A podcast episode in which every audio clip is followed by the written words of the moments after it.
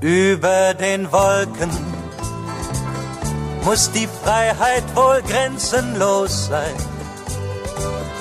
Alle Ängste, alle Sorgen, sagt man, blieben darunter verborgen und dann würde, was uns groß und wichtig erscheint, plötzlich nichtig und klein. Grenzenlose Freiheit, das sollen wir über den Wolken finden. Jedenfalls verspricht das der Liedermacher Reinhard May im gleichnamigen Song. Wusstet ihr aber auch, dass uns Wolken dabei helfen können, mehr über das Klima herauszufinden und sogar hilfreich sind, um den Klimawandel entgegenzuwirken? Dabei sind Wolken doch sehr komplexe Konstrukte, die gar nicht so leicht zu verstehen sind. Wo die Schwierigkeiten liegen und was uns Wolken alles verraten können, darüber soll es jetzt bei Mission Energiewende gehen. Mission Energiewende, der Detektor FM Podcast zum Klimawandel und neuen Energielösungen. Eine Kooperation mit dem Ökostromanbieter Lichtblick. Mein Name ist Sophie Rauch und wir haben heute den Kopf in den Wolken, denn wir wollen uns mal genauer mit Wolken beschäftigen und inwieweit sie hilfreich sind, um Prognosen über die Klimaveränderung zu machen. Dazu habe ich den Meteorologen Manfred Wendisch besucht.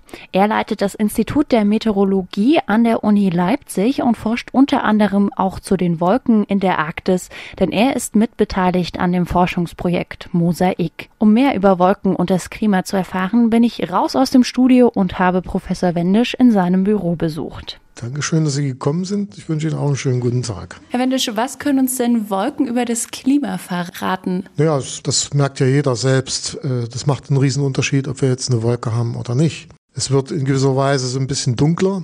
Das heißt, äh, das Sonnenlicht, was sozusagen auf die Oberkante der Wolke fällt, das wird ja viel davon wird zurückreflektiert. Also wenn Sie mal mit dem Flieger unterwegs sind, von oben auf die Wolke gucken, sieht die hell aus. Und die sieht deswegen hell aus, weil sozusagen das Sonnenlicht zurückgespiegelt wird. Und demzufolge kommt unter der Wolke eben weniger Licht an, ist ein bisschen dunkler und es ist auch dadurch etwas kühler.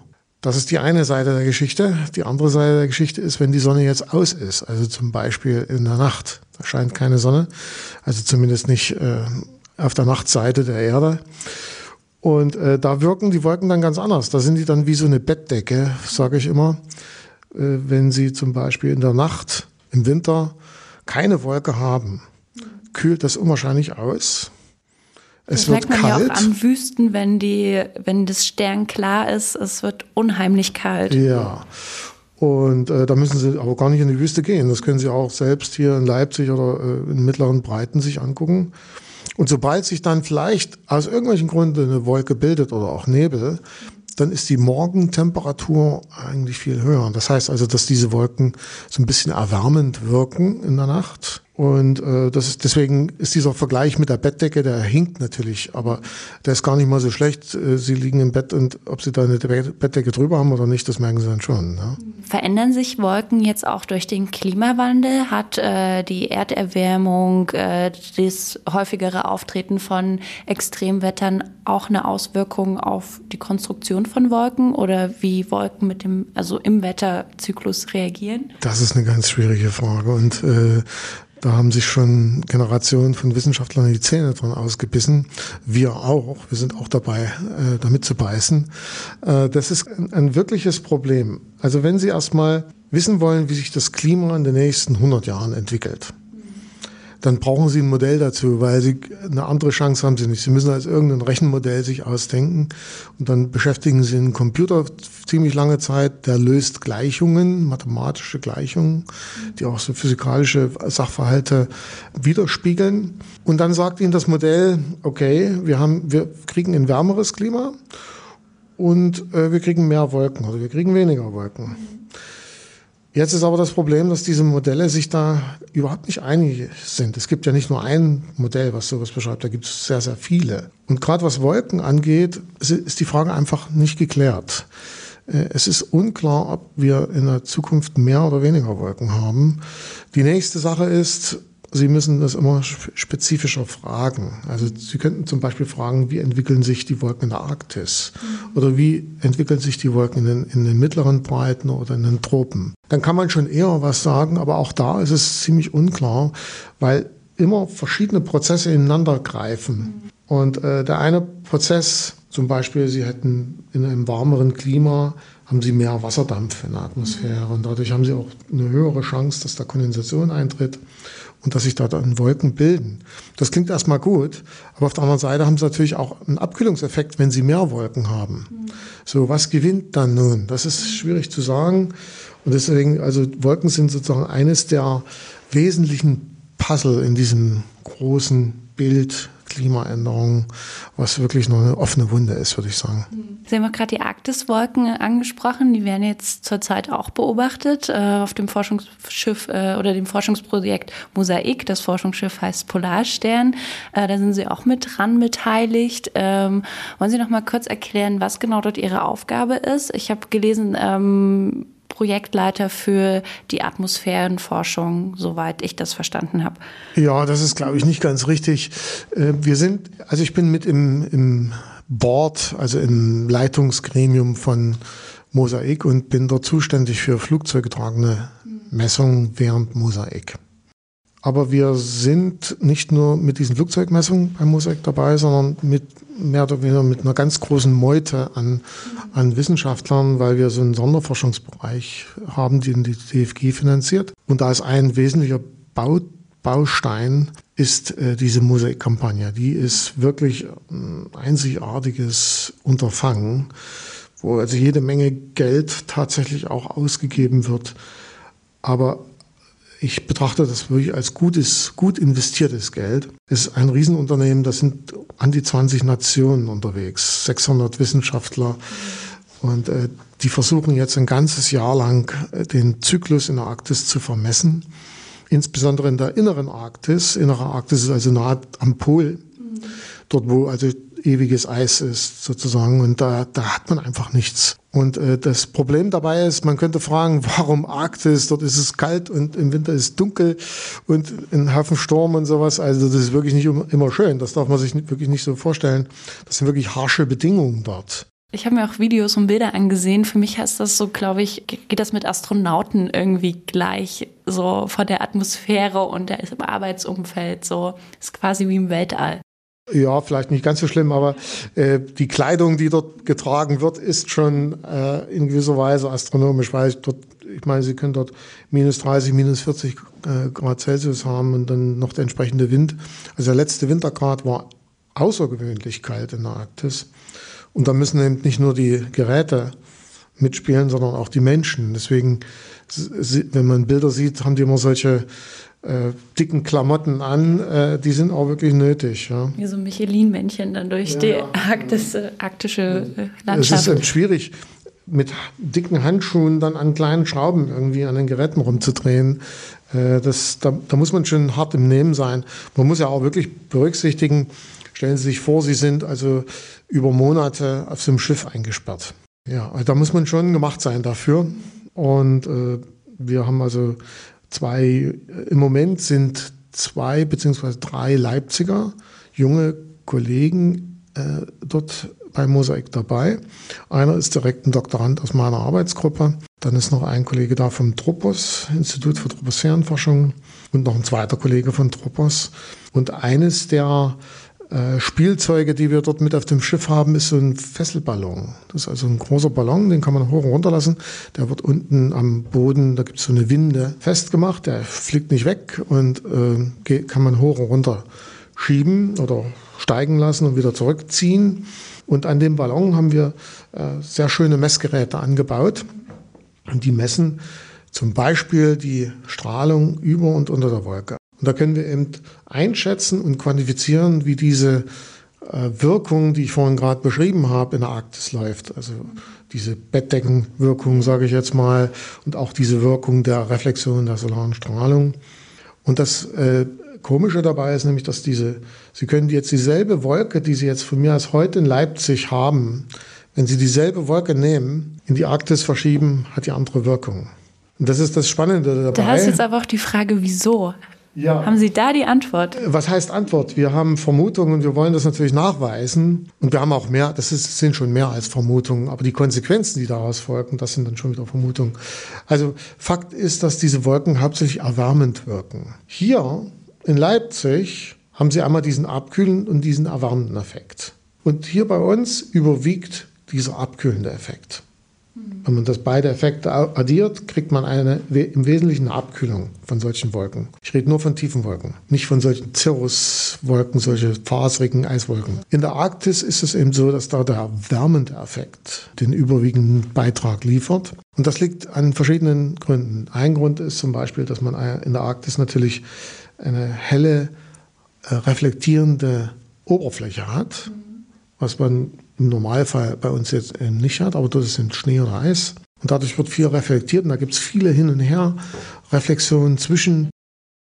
Ja, Ping-Pong, das ist, äh, da ist die Wolkenunterfläche ist dann wie so ein Spiegel. Das geht dann hin und her und dadurch wird auch dann Strahlung absorbiert, die eben auch zu einer Erwärmung führt. Das ist ein Punkt. Der zweite Punkt ist die niedrige Sonne. Also hier in unseren Breiten haben Sie ja mir aus 30, 40, 50 Grad oder sowas. Und dort ist die Sonne eben viel tiefer, 70, 80 Grad. Und dadurch äh, ist diese, dieser Reflexionseffekt nicht so stark. Mhm. Der ist am stärksten, wenn die Sonne so von oben drauf ballert und wieder zurückgeworfen wird. Und der nächste Effekt, und das ist eigentlich der spannendste, ist, dass in der Arktis natürlich diese Wolke dann doch ein bisschen Eis enthält. Das ist ein großer Unterschied und dadurch wird, äh, wir sagen, das ist die optische Dicke der Wolke, die wird dadurch verringert. Und dadurch wird dieser Reflexionseffekt der Solarstrahlung auch verringert und dadurch wird natürlich relativ die Erwärmung erhöht. Und das ist also dort anders in der Arktis. Jetzt werden Sie trotzdem noch fragen, interessiert mich doch eigentlich gar nicht, lass doch die Wolke in der Arktis kühlen oder erwärmen, ist mir doch wurscht.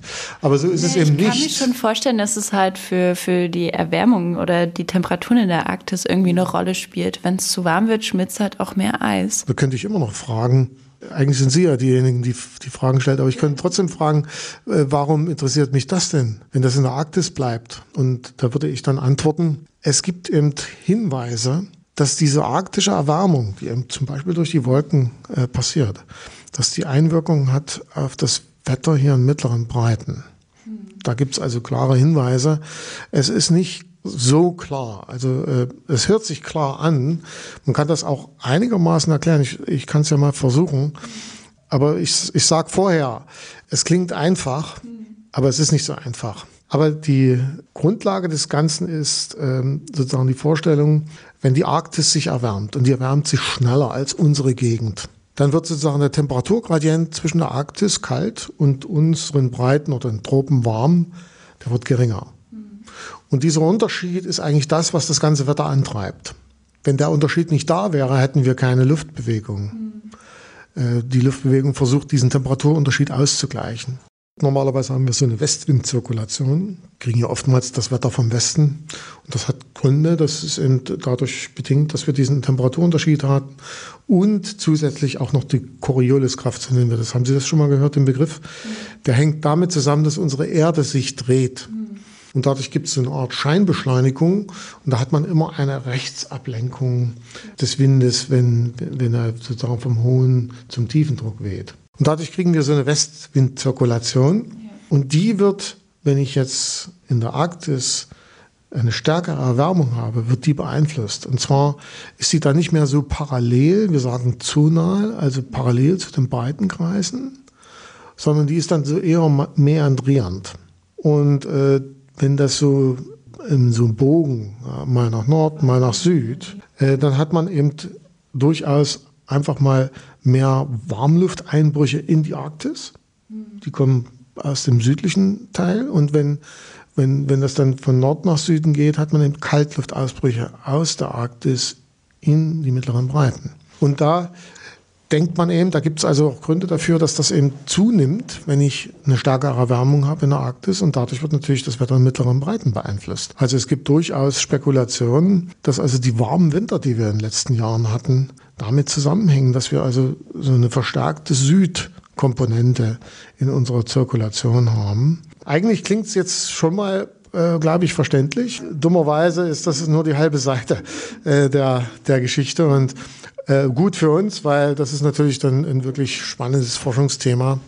Das ist also einer der Beiträge, die wir bei dieser Mosaik-Kampagne mit leisten wollen. Wir planen also auch äh, intensive und äh, ausführliche Flugzeugmessungen, die entlang von diesen Warmlufteinschüben zum Beispiel laufen, weil Sie müssen sich ja vorstellen, da wird warme Luft, da wird aber auch sehr feuchte Luft nach Norden transportiert. Das ist wie, äh, wenn der Spiegel beschlägt. Sie haben warme, feuchte Luft und den kalten Spiegel. Dann beschlägt der Spiegel und äh, das ist Kondensation. Das heißt, wenn bei diesen Warmlufteinschüben von Süden nach Norden in die Arktis rein, hat man sehr häufig die Wolkenbildung. Und jetzt kommen unsere Wolken wieder ins Spiel. Die haben wir ja ausführlich schon untersucht in unserer ersten Phase von unserem Sonderforschungsbereich. Da wissen wir jetzt einigermaßen, wie das funktioniert. Und jetzt bringen wir das eben mit dieser dynamischen Komponente mit in, in, in Beziehung. Deshalb wahrscheinlich dann auch die Arktis, weil ich, ähm, es ist ja jetzt auch, so wie ich das verstanden habe, die größte Expedition seit Ewigkeiten oder wenn überhaupt. Äh, Sie haben es vorhin auch erwähnt, sehr viele Wissenschaftler und Wissenschaftlerinnen, sehr viel Geld fließt auch rein. Da habe ich mich dann die Frage, die Frage gestellt, warum die Arktis? Arktis ist einfach sozusagen ein Platz, wo Klimaänderungen sich am deutlichsten zeigen. Das ist wie so eine Art natürliches Labor. In mittleren Breiten ist alles vermischt. Äh, da ist es schwierig, sozusagen Ursache und Wirkung zu, zu trennen. Äh, in der Arktis, die Prozesse laufen verstärkt ab in der Arktis. Das ist extremer. Aber der, der Punkt ist ganz einfach, dass in der Arktis, wir haben hier eine globale Erwärmung, die ist bis mehr als ein Grad in den letzten 100 Jahren. Und das wären vielleicht mal zwei, drei, vier Grad. In der Arktis haben wir jetzt schon eine Erwärmung, die ist zwei Grad höher als das, was in den mittleren Breiten an Erwärmung ist. Das heißt, sie haben diese, wir nennen das arktische Verstärkung. Also so heißt auch unser Sonderforschungsbereich. Es gibt also viele Prozesse in der Arktis, die verstärkt ablaufen, wo so ein Verstärker noch dazwischen ist. Und da ist es natürlich auch einfacher, das zu detektieren. Und wenn die Modelle diese verstärkte Wirkung nicht anzeigen, dann brauchen wir keine Modelle mehr. Und deswegen versuchen wir eben erstmal die Modelle mit den Messungen zusammenzubringen und äh, Vertrauen in die Modelle zu kriegen, dass die also das, das, was wir da messen, nachvollziehen können. Und dann ist es immer noch ein Schritt zur Vorhersage, aber immerhin, also wenn die Modelle zumindest die Vergangenheit reproduzieren können und die wichtigen Prozesse drin haben, dann kann man ja schon mal ganz zufrieden sein und dann mutig in die Zukunft äh, vorherzusagen. Das wäre mein nächster Punkt gewesen, inwiefern Prognosen möglich sind, wie sich das Klima entwickeln kann.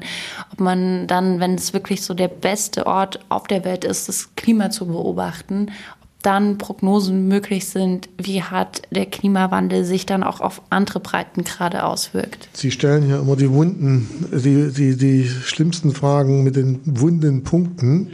Äh, ist aber auch Ihr Job, glaube ich. aber das ist, ist eben tatsächlich so, dass man äh, die Vorhersage, das ist eigentlich das Ziel der ganzen Sache. Hm. Ja. Wenn wir jetzt beobachten, gut, machen wir eine Pressemitteilung, sagen, äh, Ries, äh, Riesenerwärmung in der Arktis, schön und gut. Aber es geht ja wirklich um die Zukunft. Und äh, da ist die Wirtschaft auch dahinter. Äh, Sie müssen sich vorstellen, dass es natürlich viel kürzer ist, mit, mit dem Schiff von Rotterdam Richtung, Richtung äh, Asien zu fahren, mhm. wenn man die nördlichen Seewege benutzen könnte. Mhm. Da gibt die Nordostpassage, geht also nördlich von Sibirien lang.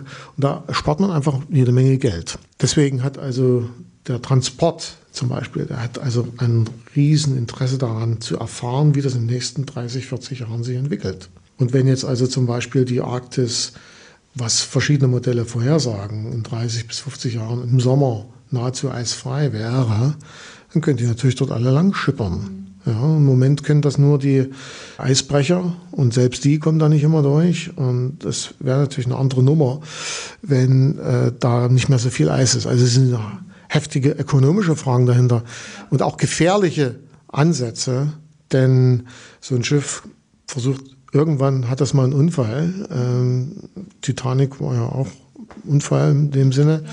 Eisberg und äh, aber dann läuft Öl aus oder, oder irgendwelcher Kraftstoff und das ist natürlich ein Problem. Was eigentlich noch gefährlicher ist, ist der Fakt, dass in der Arktis jede Menge Bodenschätze lagern, was die Erdölvorkommen in der Arktis, die vermutet werden, angeht. Das sind glaube ich 16 Prozent derzeit bekannten Öllagerstätten wird in der Arktis vermutet. Für Gas ist es 30 Prozent. Und äh, Sie, Sie können das ja verfolgen. Also es gibt ja einen regelrechten Kampf um die Arktik. Die Russen hatten irgendwann mal ein U-Boot hingeschickt und haben da unten am Meeresgrund am Nordpol ihre Fahne hingesteckt. Und Ähm, ich meine, das ist nur ein Zeichen dafür. Dort geht es um die Wurst.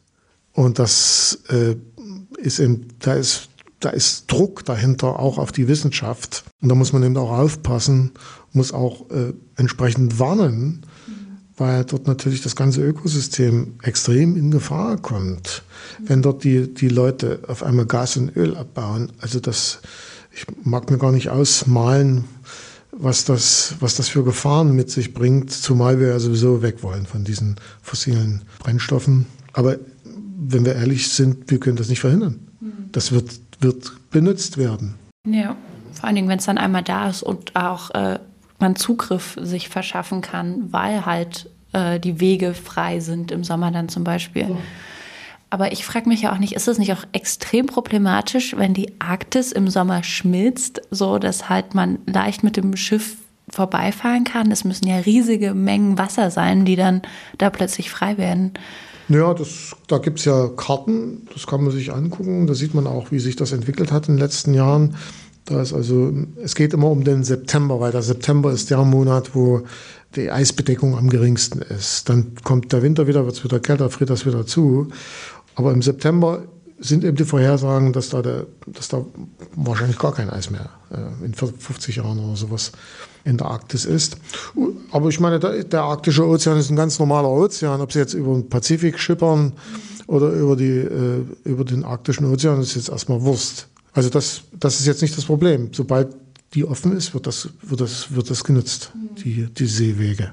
Aber dass sich, dass die Sommer so mild werden in der Arktis, ist ja dann quasi aber auch eine Folge darauf, dass sich das Wetter in den letzten Jahren oder das Klima so stark verändert hat. Die Temperaturerhöhung ist global da und die triggert diese arktische Erwärmung.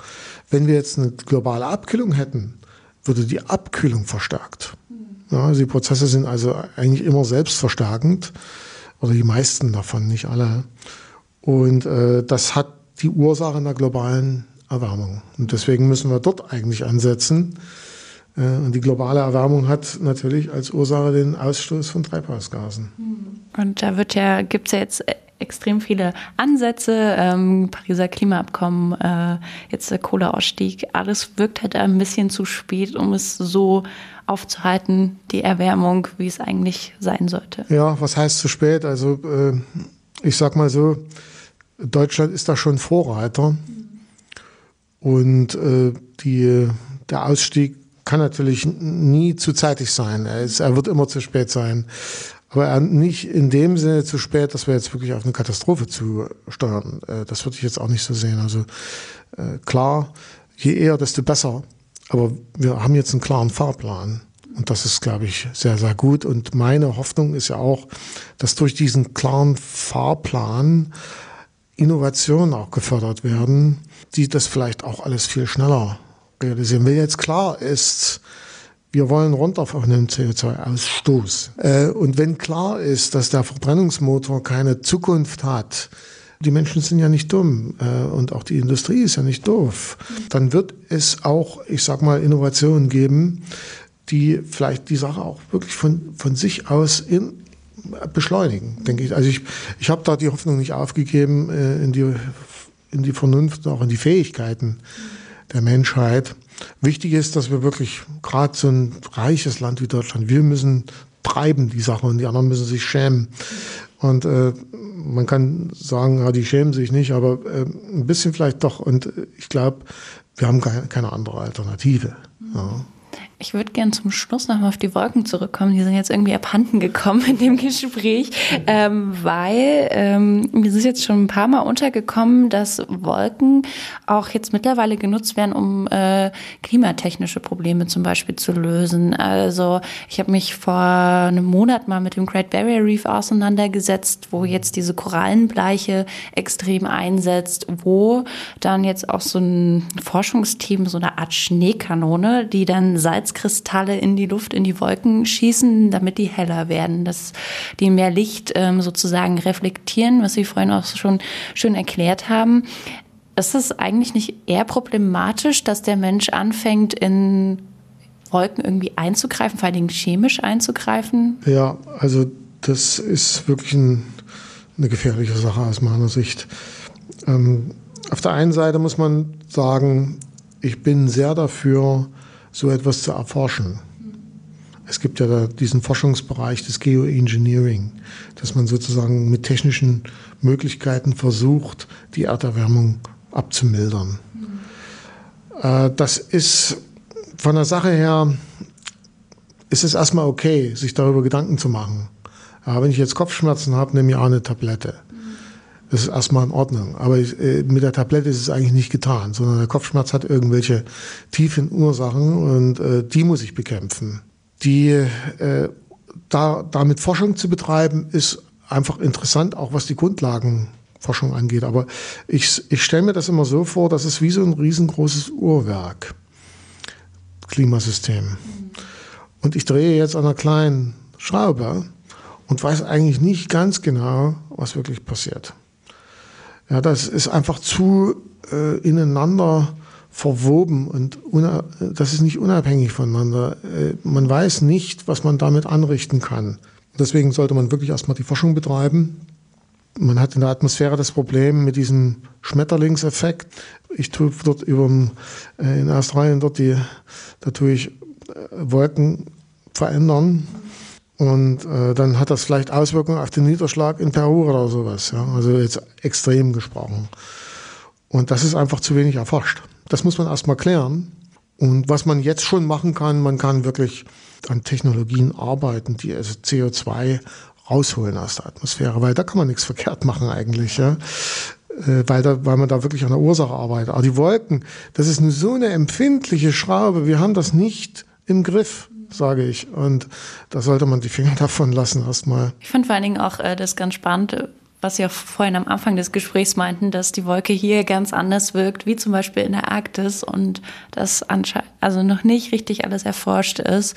Aber liegt da vielleicht eine Chance dahinter, dass wenn wir die Wolken besser verstehen, äh, dass wir dann damit besser arbeiten können und vielleicht eher solche Experimente starten können? Wie gesagt, ich denke, da gibt es andere Kandidaten, die vielleicht einfacher zu verstehen sind, die man erstmal sich angucken müsste.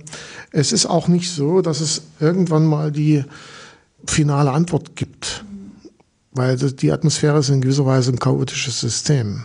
Und äh, chaotische Systeme sind nicht vorhersagbar. Ja, also nur in gewissen Grenzen. Und es kommt mal darauf an, was man vorhersagen will, aber es ist ein chaotisches System. deswegen, äh, wir wir äh, müssen einfach diese Prozesse genauer verstehen, aber dürfen uns nicht einbilden, dass wir dann alle Konsequenzen jemals im Griff haben werden. Ich würde mir da lieber einfachere Kandidaten suchen und äh, auch wirklich Maßnahmen, die an den Ursachen, an den ursprünglichen Ursachen ansetzen und also nicht so eine Kopfschmerztablette für die Atmosphäre verteilen. Das würde ich einfach nicht machen. Und damit bedanke ich mich für das schöne Interview, Herr Wendisch. Vielen Dank, dass Sie sich Zeit genommen haben. Bitte schön, danke.